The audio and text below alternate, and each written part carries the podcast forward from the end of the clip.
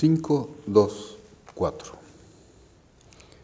Si el hombre ha de representar a Dios en el sentido de que mantiene la muerte a distancia por el lado de la extensión de la vida y rechaza el control de la natalidad por otro, y a la vez refrena la enfermedad y las plagas conocidas, le quedará la última y tremenda perspectiva de la deidad para conservar la población en equilibrio con los recursos disponibles, la guerra.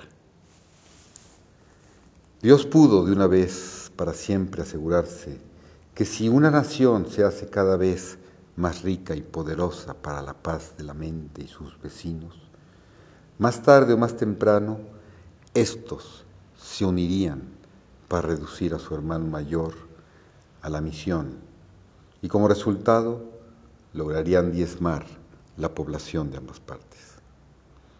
Casi parecería en ocasiones, por cierto, que el hombre ha creado dentro de sí una propensión para provocar turbulencias que van más allá de todo instinto de autopreservación.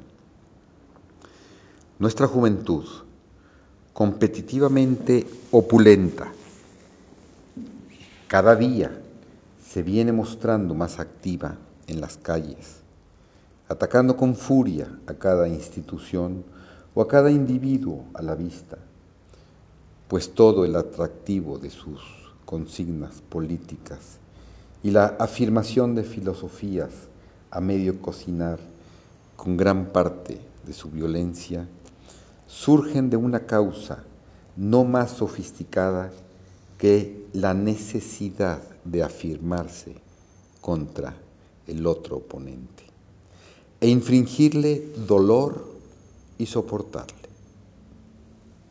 Es como si una extensa guerra cada 20 años más o menos fuera indispensable en el orden conocido y sirviera de ardiz natural para nivelar el crecimiento de la raza humana. Se esperaría que nuestra forma de representar a Dios podría efectuarse de manera más humanitaria que todo lo desplegado hasta ahora por la deidad de los religiosos. Es concebible que ante alguna tremenda situación, una reunión de alto nivel de las potencias se convoque con el exclusivo propósito de comenzar una guerra o una epidemia que podría reducir la población humana de algunas partes del planeta a proporciones manejables? Si el Estado tiene motivos para dar ciertos pasos a fin de asegurar que la gente se comporte responsablemente en la concepción de los hijos, el mismo control se ha de requerir pronto en el designio de lograr una población equilibrada entre los sexos. Existen ya posibilidades de que una pareja pueda determinar el sexo y otras características de su hijo durante la concepción o antes de ella. En aquellas partes del mundo donde el nacimiento de un niño es por tradición una época de gran regocijo y orgullo paterno, mientras que una niña es ignorada o expuesta después del nacimiento, tal poder de regular el sexo del feto llevaría quizás, o es que ya sucedió, a una escasez de mujeres y amenazaría la continuidad de la población. En el mundo occidental, la elección del padre sería en favor de un varón y la de la madre de una niña, y se pueden prever ciertas discusiones indignas al borde del hecho sobre cuál hormona debería administrarse en el momento oportuno. Por cierto, si las estadísticas de la población comienzan a mostrar una tendencia inquietante hacia la preponderancia de uno u otro sexo, alguna acción oficial tendría que adoptarse, aun cuando solo fuera disponer de una organización de relaciones públicas para persuadir a la gente de que en determinado año las niñas estarían en auge y los varones fuera de interés. Pero sería apenas menos perturbador si un año abrumadoramente varonil fuese seguido de igual abundancia femenina. ¿Podría ello depender de los gustos variables de los padres para nivelar la situación? Si se ofreciera a los padres la posibilidad de determinar el sexo del propio niño, casi no habría cuestión a que la mayoría deseara convertir el caso en una elección antes que dejarlo librado al azar.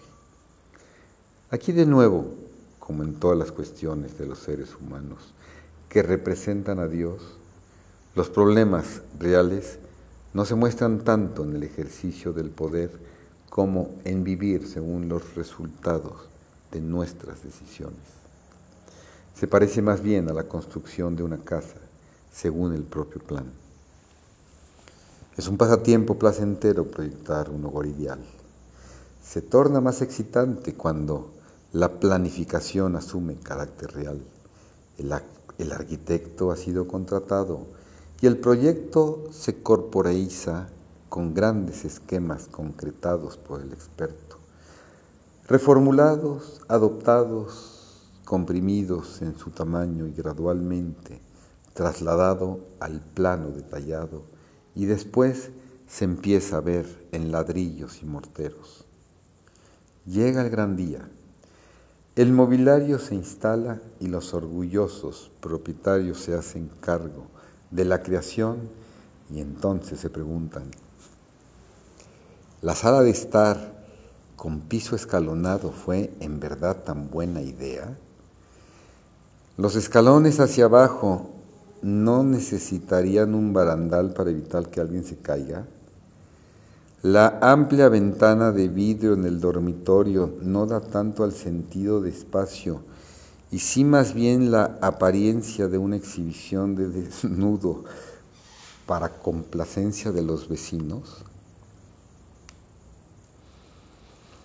Cuando Juan ejerce su fuerza varonil sobre la inapreciable porcelana y la adolescente Juanita desahoga su corazón respecto a la fidelidad de su primer amor.